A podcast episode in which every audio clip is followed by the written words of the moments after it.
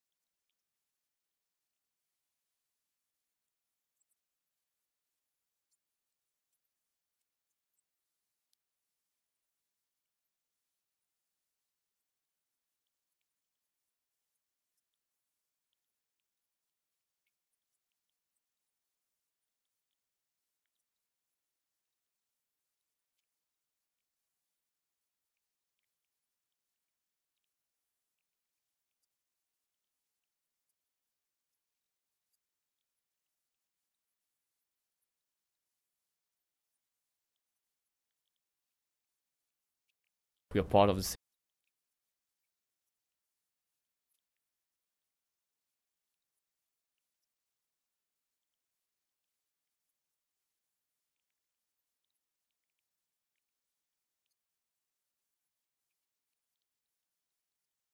and also like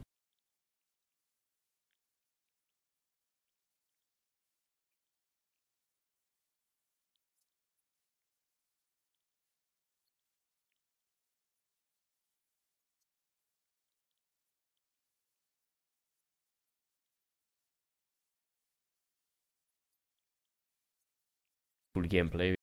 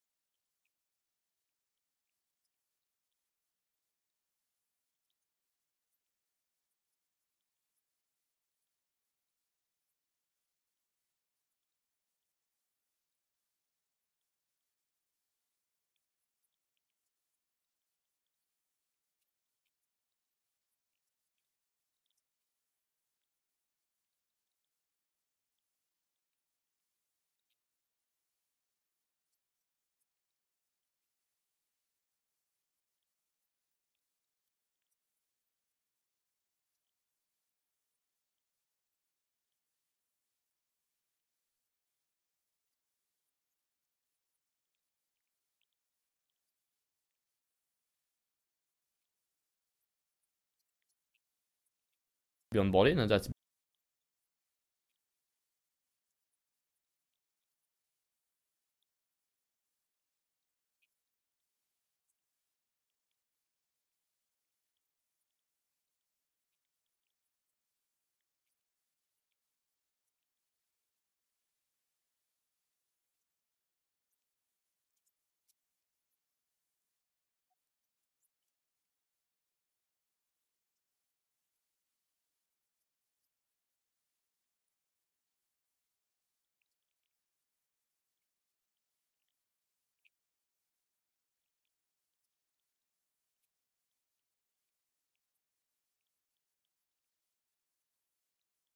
it's been like game changing for their life, their career opportunity.